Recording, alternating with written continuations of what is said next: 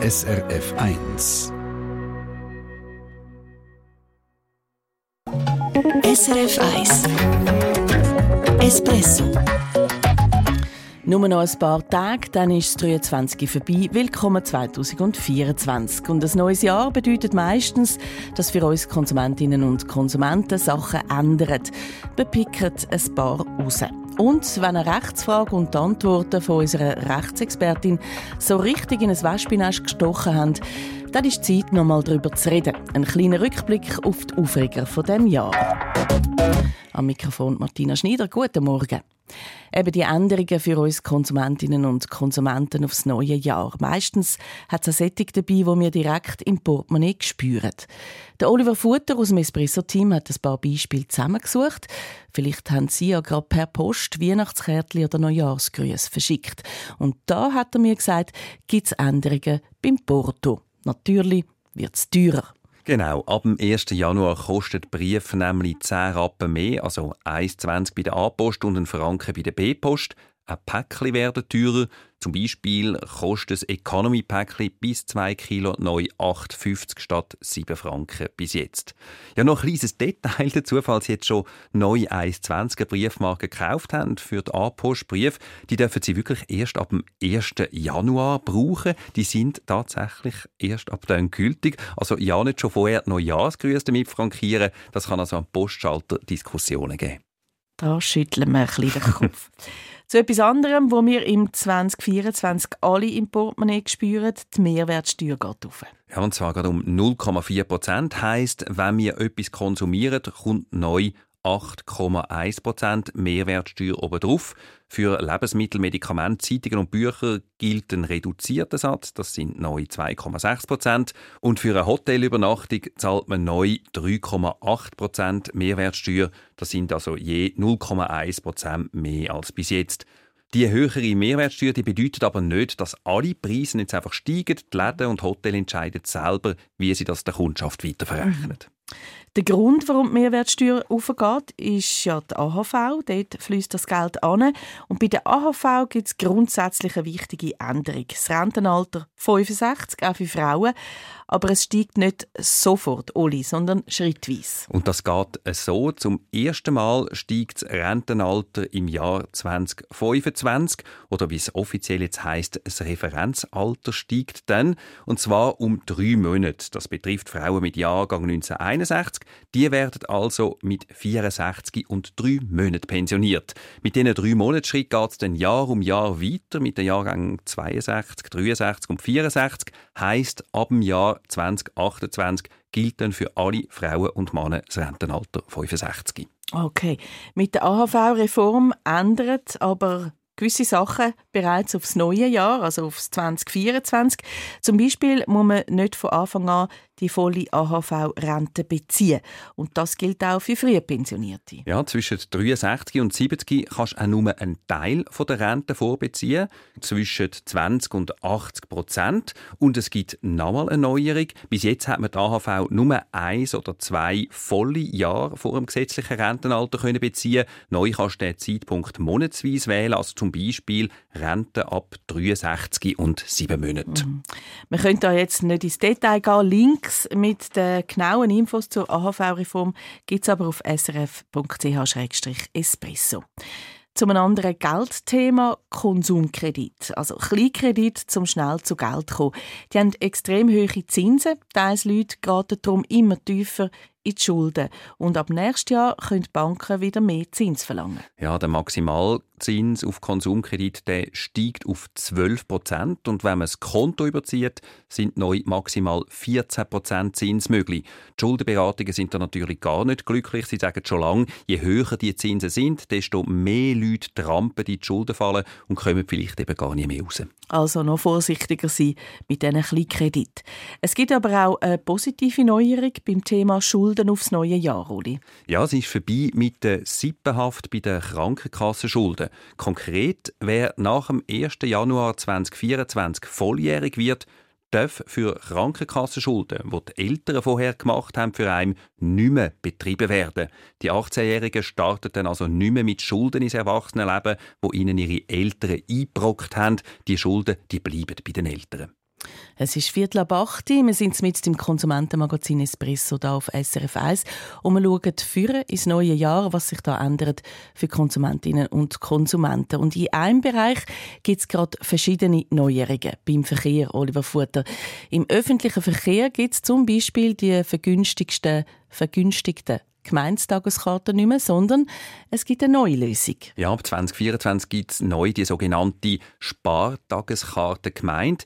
Die funktioniert ein bisschen anders. Man kann sie nur direkt am Schalter bei der Gemeinde beziehen, aber dafür bei jeder Gemeinde, also nicht nur bei der eigenen Wohngemeinde.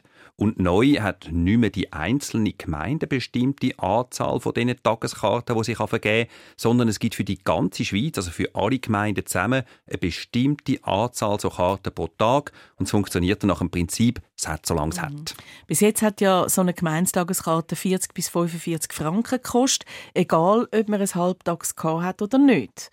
Ja, bei der neuen Spartageskarte Gemeinde ist das anders. Die günstigste Variante gibt es nur mit Halbtags. Und wer sie mindestens 10 Tage vor dem Reisetag kauft, fährt dann am allergünstigsten. Mit Halbtag sind das 39 Franken für die Zweitklasse und 52 für die erste.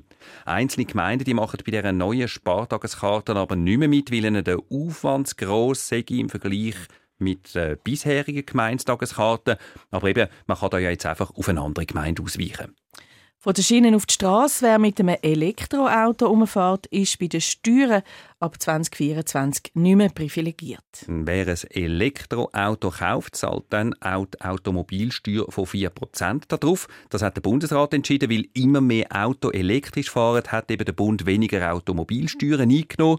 Seit 1997 ist es so, dass importierte Elektroautos steuerbefreit sind. Also damit ist Schluss. Dann schauen wir noch ein bisschen führen im Jahr, im Frühling nämlich, ändert für E-Bike und Autofahrerinnen und Fahrer noch mehr.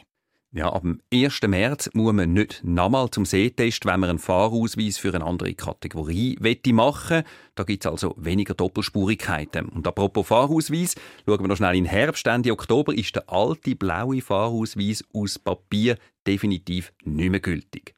Jetzt zu diesen E-Bike. Alle neuen E-Bike, die bis 45 km pro Stunde schnell fahren können, also das sind die mit den gelben Nummern, die müssen ab dem 1. April zwingend einen Tachometer haben. Bei älteren schnellen E-Bike hat man noch bis am 1. April 27 Zeit zum Nachrüsten.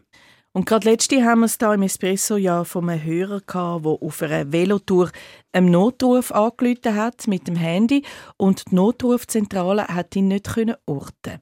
Das sollte im Jahr 2024 eigentlich nicht mehr passieren. Genau. Ab dem 1. Januar müssen nämlich alle Notrufzentralen auf ein neues System umgerüstet sein, wo dann gerade der Standort vom Anruf klar wird. Praktisch alle Handys senden automatisch ihre Standortdaten, wenn man die Notrufnummern 112, 117, 118 oder 144 wählt. Und zwar sendet es die sogar dann, wenn man sonst der Ortungsdienst in den Einstellungen gesperrt hat. Und eben alle Notrufzentralen haben neu Zugriff auf die Daten. Was neu gilt, ab dem 1. Januar findet Sie auch als Übersicht auf srf.ch-espresso, wenn es jetzt gerade ein bisschen zu schnell gegangen ist. So. Und jetzt eben noch unsere Aufreger bei den Rechtsfragen von dem Jahr. Da hat es doch ab und zu ein Thema gegeben, wo dermaßen viel Echo ausgelöst hat bei Ihnen, dass unsere Rechtsexpertin der Faden in einer weiteren Sendung gerade nochmal aufgenommen hat. Espresso Rechtsfrage mit der Rechtsexpertin Gabriela Baumgartner. Ich habe mit unserer Rechtsexpertin Gabriela Baumgartner geredet. Ein Fall ist mir noch gut in Erinnerung, der vom Nachbar, der auf dem Balkon kifft, dem Teufel so ab. Da hat es nachher gekrabbelt in unserem Postfach.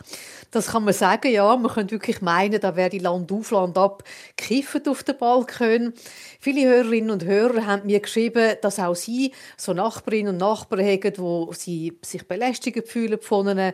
Sechs, dass die rauchen, also Zigaretten oder E-Zigaretten in allen Duftnoten, kiffen oder eben auch stümpen. Ja, und neben dem Rauch regen sich viele Leute ja auch über das Geschwätz auf von diesen Raucherinnen und Rauchern auf dem Balkon. Ja, oder auch über das Husten von denen, die rauchen. Jetzt, es hat auch Hörerinnen und Hörer gehabt, die sich mit dem Recht auseinandergesetzt haben und die haben dann gefragt, ob man dann die Schlotterei nicht könne, gestützt auf die Luftreinhalteverordnung oder gestützt auf das Gesetz gegen das Passivrauchen könne verbieten. Und da sagst du ja, das ist schwierig. Ja, weil die Gesetze die richten sich an die Behörden oder an die Arbeitgeber und die gelten darum nicht zwischen zwei Privatpersonen. Was man konkret machen kann, ist, man kann reden miteinander, man kann allenfalls mit der Vermieterin reden, aber jetzt den Rechtsweg wegen dem einschlagen, das finde ich ganz schwierig. Also Nachbarn, die kiffen, rauchen und oder viel schwätzen, haben also ziemlich beschäftigt. Noch viel mehr zu reden gegeben, haben aber kranke Kinder. Ich habe noch nie so viele Rückmeldungen von Hörerinnen und Hörern bekommen, wie nach dieser Rechtsfrage. Jetzt müssen wir glaub, schnell ein bisschen ausholen. Es geht darum, das Kind ist krank, man kann nicht arbeiten. Muss man dann die Zeit nachschaffen oder sogar Ferien dran geben? Da nach dieser Rechtsfrage hat es unglaublich viele spannende Anschlussfragen gegeben von Hörerinnen und Hörern, aber auch viele Rückmeldungen, die zeigen, es gibt ein Recht, das klar sagt, als Mutter, als Vater muss ich mich um mein Kind kümmern, das schreibt das Gesetz vor und dafür muss mir der Arbeitgeber mindestens drei Tage den Lohn zahlen, auch wenn ich nicht arbeiten kann. Nur im Arbeitsalltag, und das haben ganz viele Mails gezeigt, da wird das bei weitem nicht überall so gelebt. Arbeitgeber lassen ihre Angestellten die Zeit nachschaffen oder sie müssen eben Ferien tragen und das mit zum Teil wirklich haarsträubenden Ausreden und Begründungen. Und die Angestellten, die wehren sich dann oftmals nicht, weil sie einfach kein Problem haben am Arbeitsplatz. Das zum Thema Recht haben und Recht bekommen. Jetzt kommen wir da im Espresso ja auch immer wieder mal kritische Rückmeldungen von Hörerinnen und Hörern über, die mit dem, was wir da machen, nicht einverstanden sind. Und da hat es ja das Jahr wegen einer Rechtsfrage Beanstandung bei der Ombudsstelle gegeben. Da ist es um einen Kater gegangen, und zwar um einen Kater, der eine Allergie hat und darum ein spezielles Futter braucht. Das Problem, und das ist dann die Frage von unserer Hörerin, die Nachbarin von dieser Hörerin die hat auch eine Katze und die tut die Katze auf dem Sitzplatz aussen füttern. Und der Kater von der Hörerin geht dann dort rüber fressen und vertreibt eben dann das Futter nicht. Und dort habe ich gesagt, dass unsere Hörerin das kann der Nachbarin verbieten Und mit deiner Antwort ist dann nicht nur die Nachbarin nicht zufrieden gewesen, sondern eben auch noch ein anderer Hörer. Genau, und der hat sich bei der Ombudsstelle beklagt und er hat geschrieben, was ich da erzählt habe, das stimme nicht. Man dürfe auf seinem Sitzplatz sinngemäß machen, was man will. So ist es dann aber eben nicht. Nein, so ist es eben nicht. Und wie immer in der Juristerei muss man eben den Einzelfall ganz genau anschauen.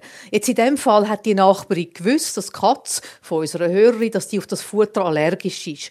Und in so einem Fall kann sie dann nicht argumentieren, sie könne auf ihrem Sitzplatz machen, was sie will, wenn sie weiß, dass sie damit jemand anderem schadet. Voilà. Der Blick zurück auf ein paar besondere Rechtsfälle von dem Jahr.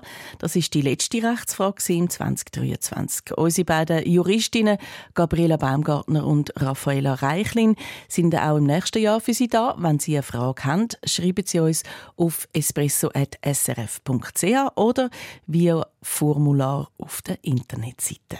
SRF 1 Espresso eine Sendung von SRF1. Mehr Informationen und Podcasts auf srf1.ch.